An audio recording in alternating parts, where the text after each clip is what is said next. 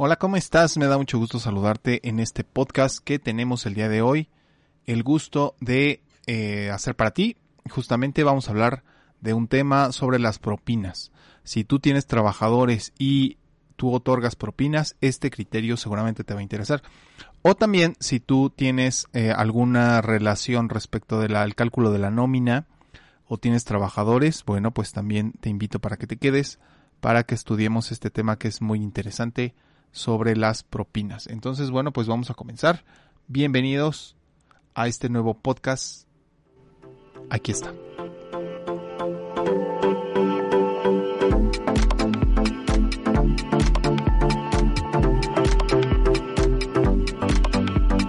En la silla del experto con Hasnit Infidel tú.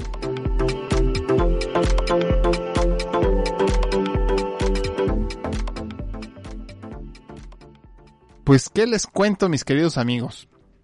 Que hace unos días se publicó una tesis interesantísima sobre el tema de los propinas, como que trata de aclarar ciertas cosas, ciertas limitaciones evidentes que tiene el patrón que eh, está involucrado en el, en el tratamiento de las propinas. Y todo esto tiene mucha relevancia porque existen criterios que prácticamente, en otras épocas, que prácticamente como que iban en sentido opuesto. Entonces, bueno, pues eh, esta tesis maravillosa que vamos a revisar el día de hoy, que al día de hoy la tenemos en su versión tesis aislada, pero bastante razonable, parece que es bastante razonable, la tenemos prevista en el registro digital. Toma nota de este número que es el 2023 359. 2023 359 ese es el registro digital de esta tesis y justamente pues ya es de la undécima época.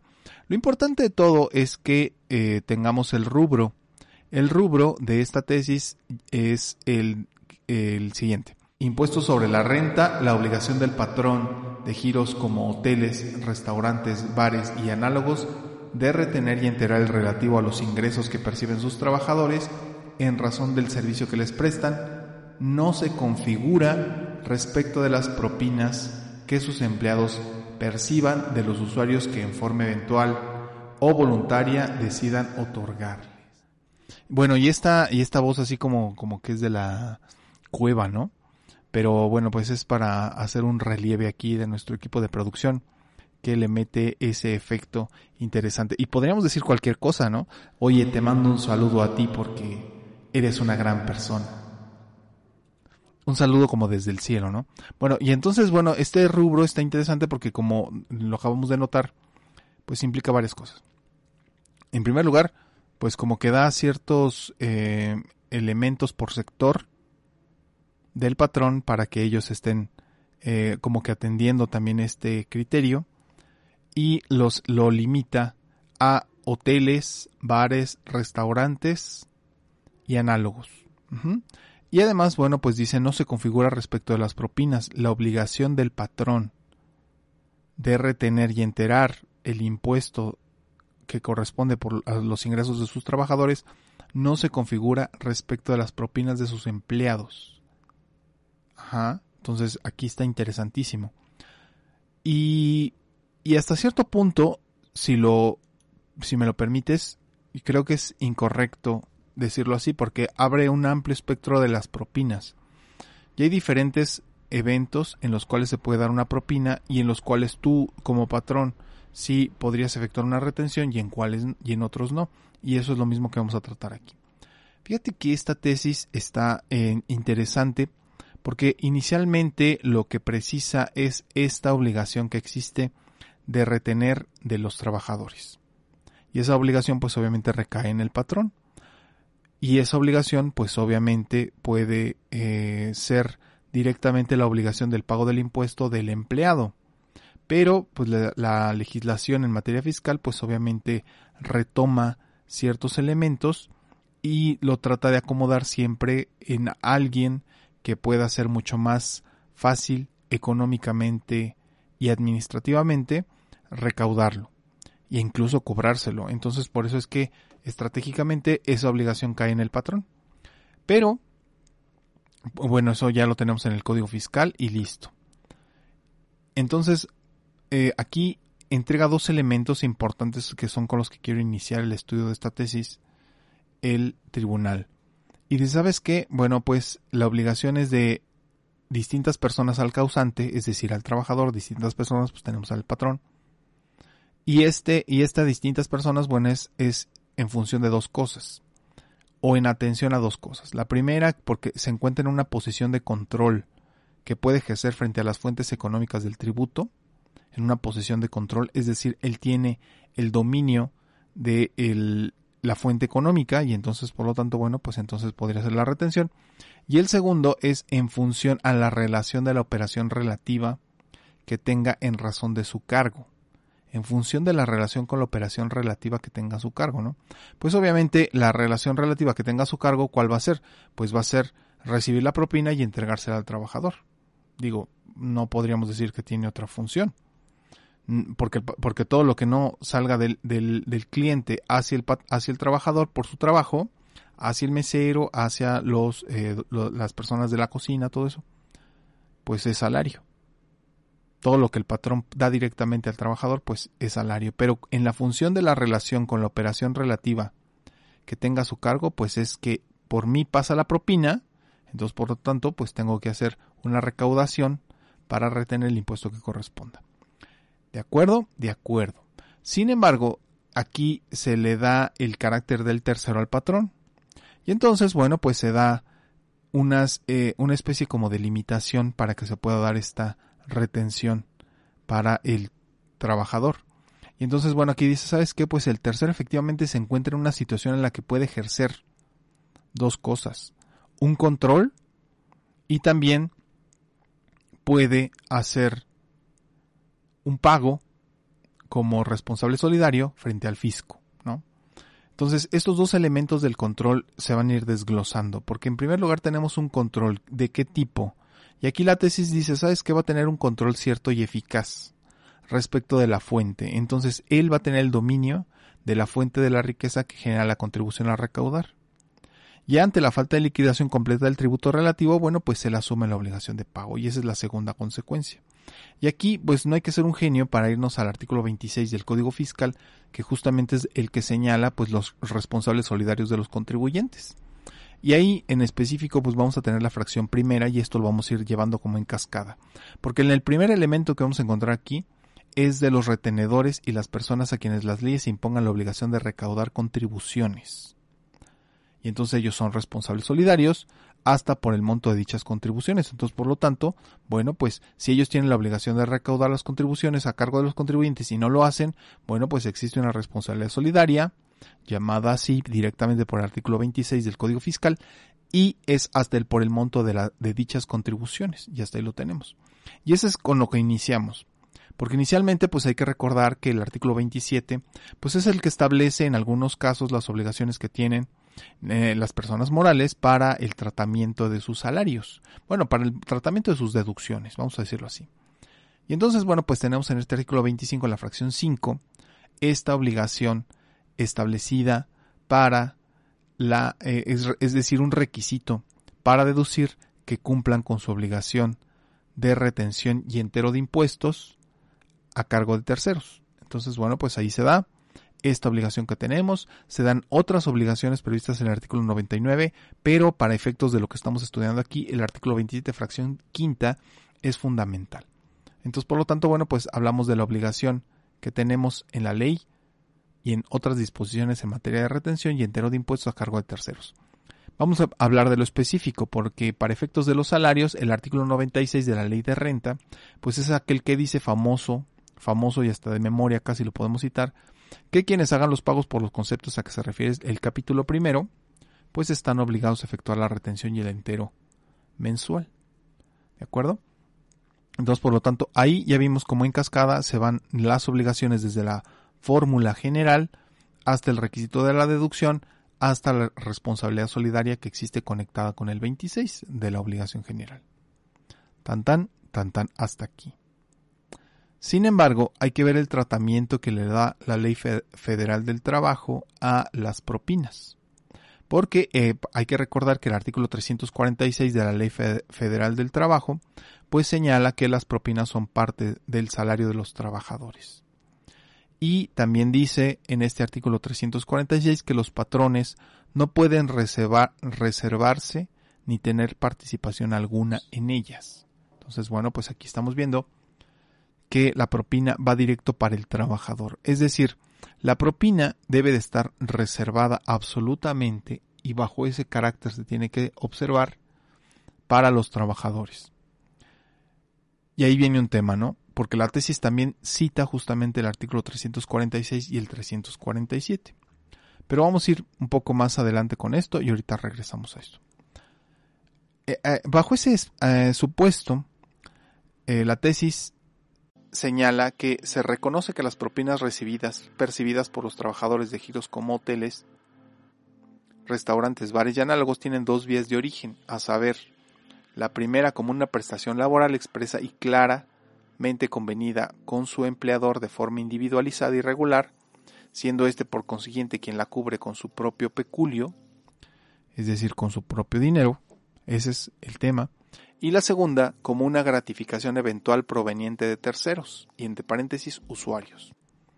Y aquí viene el problema, el problema respecto del tema, porque estábamos hablando que pues existe una imposibilidad para la retención del impuesto, decíamos en el rubro de esta tesis, eh, en el caso de las propinas, pero acabamos de señalar ahorita que la misma tesis nos está dando dos vías, una que es la que nace del dinero del patrón y otra que nace del dinero del usuario, cliente, que desea darle una gratificación eventual proveniente al trabajador por haberlo atendido bien. Y entonces aquí viene el tema de, que el artículo 300, ya observamos el contenido del artículo 346, que las propinas son parte del salario, pero el 347 viene el asunto, porque dice que si no se determina en cantidad de propinas un porcentaje sobre las consumiciones, las partes fijarán el aumento que deba hacerse al salario base para el pago de cualquier indemnización o prestación que corresponda a los trabajadores. Bueno, bueno, y luego dice, el salario fijado para estos efectos será remunerador. Es decir, la parte por la que vamos a incrementar en esa partecita mínima por parte de las propinas, cuando no se pueden determinar en, en calidad de propina, bueno, pues entonces se va a fijar un porcentaje sobre las consumiciones.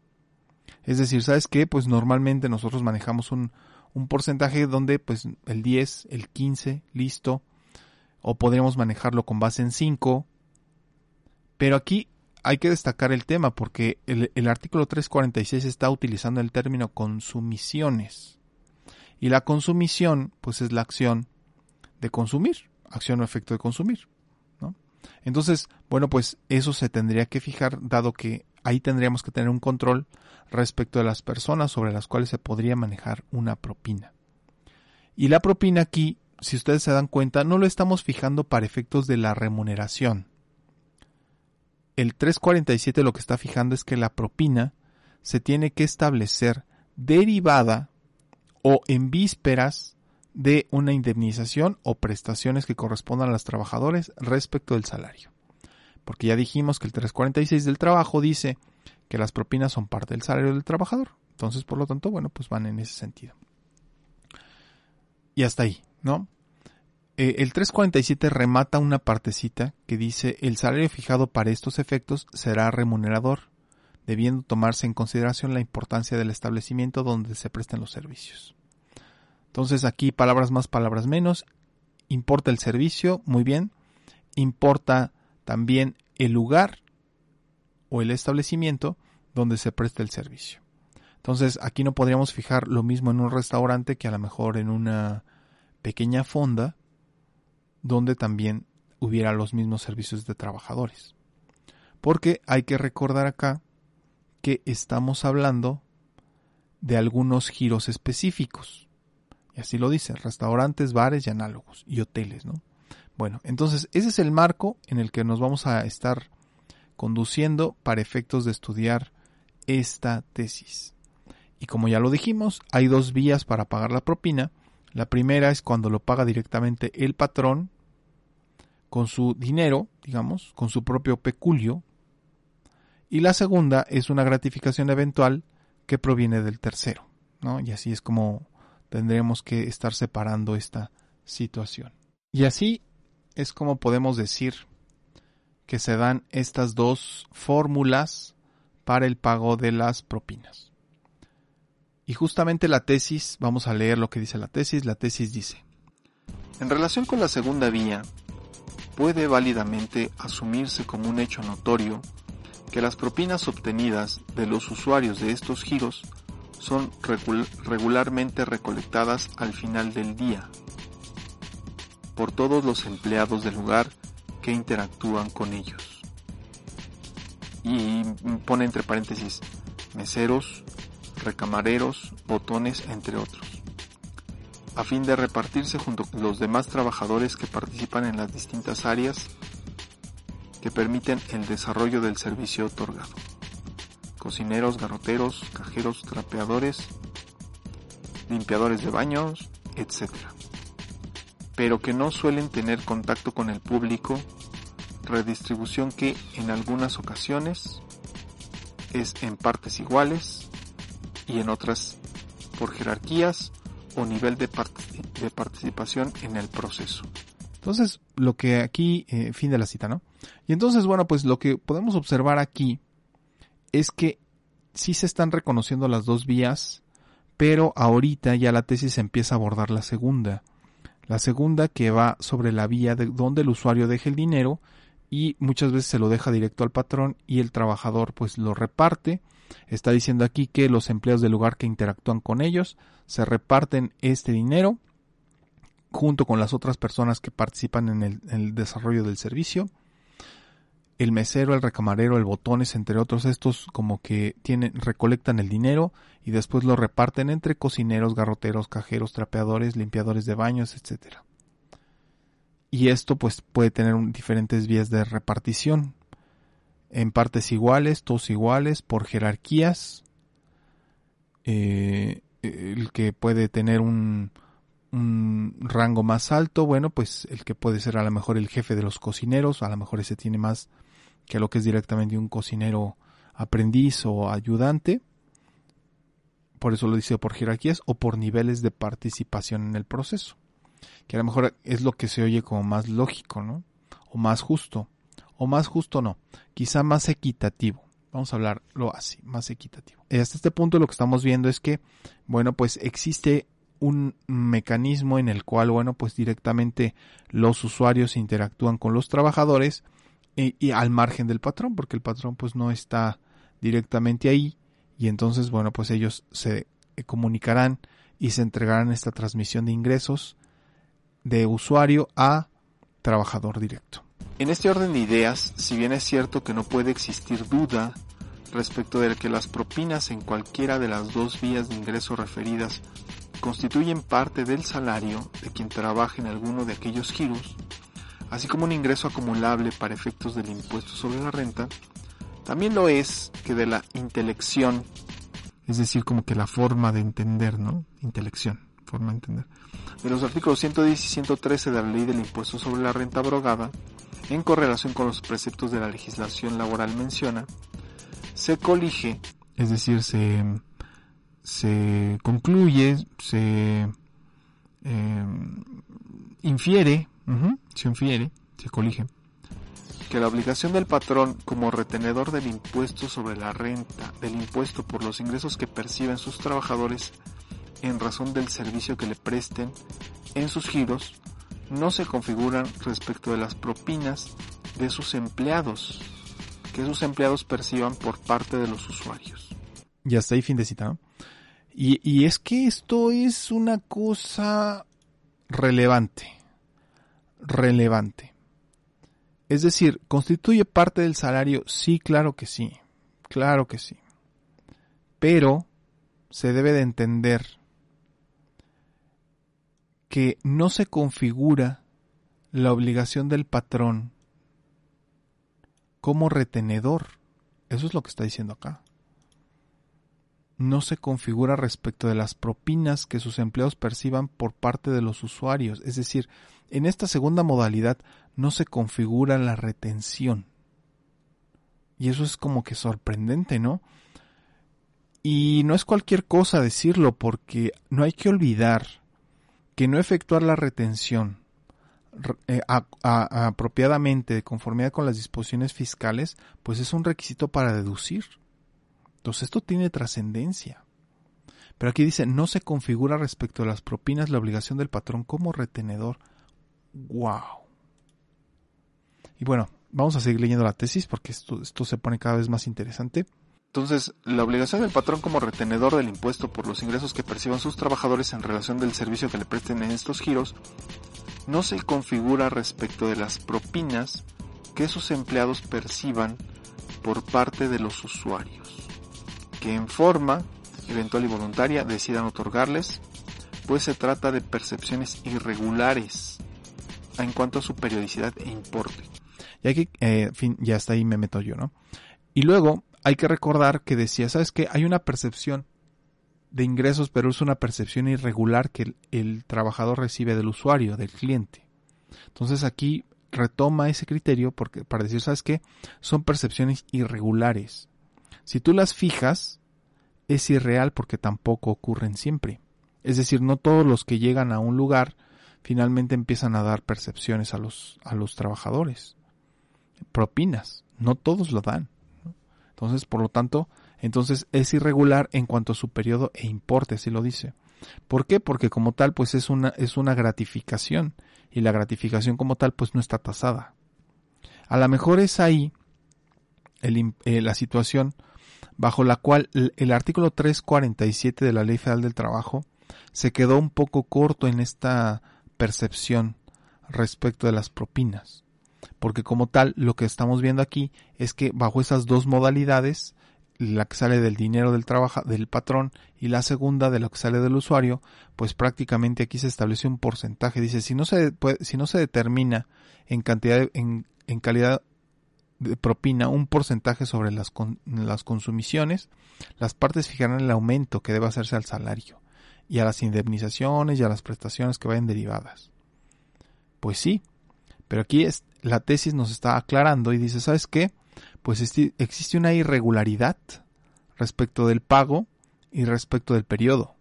Entonces, como tal, pues no podríamos estarlas fijando como, si, como se fija libremente el salario. Eso es muy importante, porque si entramos en esta imposibilidad para la percepción, para fijar su periodicidad de importe, y entonces, bueno, pues tenemos una imposibilidad de retención. Y no solo eso, sino que también se concluye en la tesis y dice, su origen no es el peculio del patrón.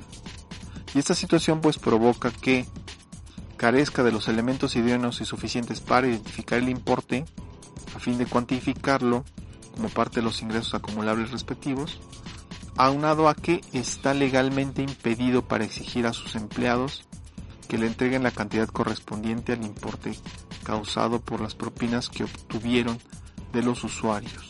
Y esto va muy relacionado porque estábamos hablando hace rato del control que tiene el patrón para efectuar la retención. ¿Se acuerdan al principio que estamos hablando justamente de un control que debe ser cierto y eficaz? Porque si no, si no tiene un control cierto y eficaz, bueno, es más, si no realiza la retención, pues tiene una responsabilidad solidaria, veíamos en el artículo 26, fracción primera. Pero aquí dice, ¿sabes qué? Pues no tiene un control no tiene un control de la fuente de riqueza. Por impedírselo el artículo 346 invocado. ¿Y por qué no tiene un control de eh, la fuente de riqueza? Porque el 346 de la Federal del Trabajo dice que los patrones no podrán reservarse ni tener participación alguna en ellas. Pero a lo mejor aquí cuando habla el artículo 346 de la participación, habla de la participación económica, no de la participación administrativa. Pero como no se establece muy claramente estos alcances de este artículo 346, entonces bueno, pues nos resolvemos con lo que hay en beneficio del trabajador y entonces dice pues no tenemos participación. No podemos tener participación en las propinas. Por eso es que remata esta tesis invocando el 346 y entonces dice de ahí que no se satisfaga en este supuesto. Bueno, ah, perdón, sigo leyendo. De ahí que no se satisfaga en este supuesto las condiciones mínimas necesarias para poder exigir a la parte patronal su actuación como retenedor. Ya está. De ahí que no se satisfagan en este supuesto las condiciones mínimas. ¿Cuáles son las condiciones mínimas? El control, el control indispensable, el control cierto y eficaz de la fuente de riqueza que genera la contribución. Entonces, mínimamente, pues de alguna forma tuvo que haberla visto ese patrón. Y si no la vio, bueno, pues entonces estamos en una situación donde está fuera de su control, está impedido para cuantificar como parte de los ingresos acumulables respectivos y entonces por lo tanto bueno pues queda insatisfecho las condiciones mínimas necesarias para poder exigir a la parte patronal que efectúe esa retención de impuestos. Pero ojo aquí, nada más tenemos que señalar y tenemos que constreñir que estamos hablando de la fuente de ingresos para efectos del impuesto sobre la renta. No estamos diciendo que existe una imposibilidad para una indemnización respecto de la base de las propinas. Porque ya dijimos que más bien en esta parte tiene que ser un convenio entre las partes. ¿De acuerdo? Y por eso creo, y tampoco estamos viendo el efecto que tiene, que va a desencadenar en materia de seguridad social. Esta tesis me parece que es una, hace una, un planteamiento bastante lógico sobre lo que se puede y no se puede hacer a la hora de estar colaborando con nuestros trabajadores y lo que se puede y no se puede hacer para conseguir la, deducibilidad de sus salarios. Porque no hay que olvidar que al final de cuentas pues tenemos esta carga prevista en el artículo 27 fracción quinta, la obligación de retener y enterar el impuesto a cargo de los terceros. Y obviamente, pues ya tenemos todas las cargas en el 99 y ya tenemos todas las cargas en el 96, principalmente, para efectuar la retención y el entero mensual. Esta tesis es una tesis aislada, es una tesis aislada, pero me parece que es un importante precedente, un importante precedente en el alcance que tenemos para el control de las propinas, un control que se nos permite limitado, que se nos pinta como limitado, en atención al artículo 346 de la Ley Federal del Trabajo. Y al decir este control limitado, se nos pueden abrir unas posibilidades increíbles para nuestros medios de defensa. Y como siempre digo, pues la mejor defensa es la prevención, entonces bueno, pues pongámonos a mirar y a tratar de Em, aprovechar en la medida de nuestras posibilidades el alcance de un tema así, porque ahorita tenemos una interpretación que es tesis aislada, obviamente, lo vuelvo a decir, pero el artículo 346 sigue intacto, ¿eh? El artículo 346 en el que se apoya la mayor cantidad de la tesis sigue intacto. Yo nada más dejo ese comentario ahí para que lo puedan reflexionar. Lo puedan reflexionar. Y bueno, pues seguimos estudiando los temas que tengamos por delante. Fíjate que también te quiero invitar a nuestro desayuno online que normalmente vamos haciendo cada semana o cada 15 días o así lo vamos haciendo. Total que son algunos eventos que nosotros hacemos totalmente gratis, libres, y te invitamos, que te quiero invitar para que nos acompañes a estos eventos.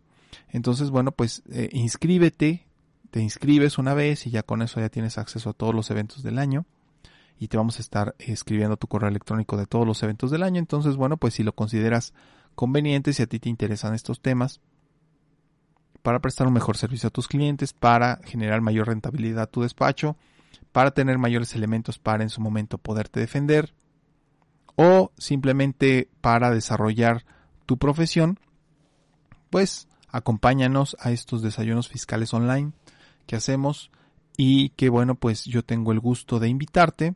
Si te interesa, bueno, pues suscríbete. ¿Cómo te vas a suscribir? Bueno, pues ahí tenemos dos vías en las que te puedes suscribir.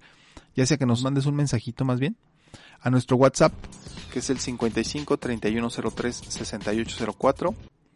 Y bueno, pues ahí nos mandas un mensajito de que tú te quieres inscribir, te mandamos la liga para que te inscribas. O el otro es que nos visites ya sea en Facebook o en Instagram, nos busques como soy ejecutivo fiscal y ahí está toda la información, ya están todas las ligas para que te puedas inscribir. y nos acompañes a estudiar periódicamente con excelentes expositores y pues todo lo hacemos de manera libre para que tú puedas estarnos acompañando. Y bueno, pues te inscribes una vez y ya te puedes ir a todos los demás eventos. Entonces, bueno, pues si es de tu interés, te esperamos en estos desayunos fiscales en línea, online. Ajá, lo hacemos tempranito para que mientras estás desayunando, pues estudiemos ahí en línea y sigamos eh, capacitándonos y especializándonos. Bueno, pues eso es lo que yo tenía que comentarte el día de hoy. Te espero en nuestras redes sociales, ya sea en Facebook, en Instagram, eh, como soy ejecutivo fiscal, ahí nos puedes buscar y nos das tus comentarios de qué te pareció esto, qué opinas en YouTube también, nos puedes poner tu comentario en nuestro canal de Soy Ejecutivo Fiscal, qué, qué opinas, qué otros temas te gustaría que tratáramos en estos podcasts, que bueno, pues estamos muy contentos de estar aquí contigo retomándolo. Y bueno, pues el podcast es un formato que a mí en lo particular me gusta mucho porque podemos hacer bastantes cosas con ellos bueno, pues nos vemos en nuestro siguiente podcast. Muchísimas gracias. Mi nombre es Hasnit Fidel. Yo soy ejecutivo fiscal y nos vemos en los desayunos y nos vemos en todas nuestras redes sociales. Muchas gracias, que tengas un excelente día, un exitoso día y hasta muy pronto. Muchísimas gracias.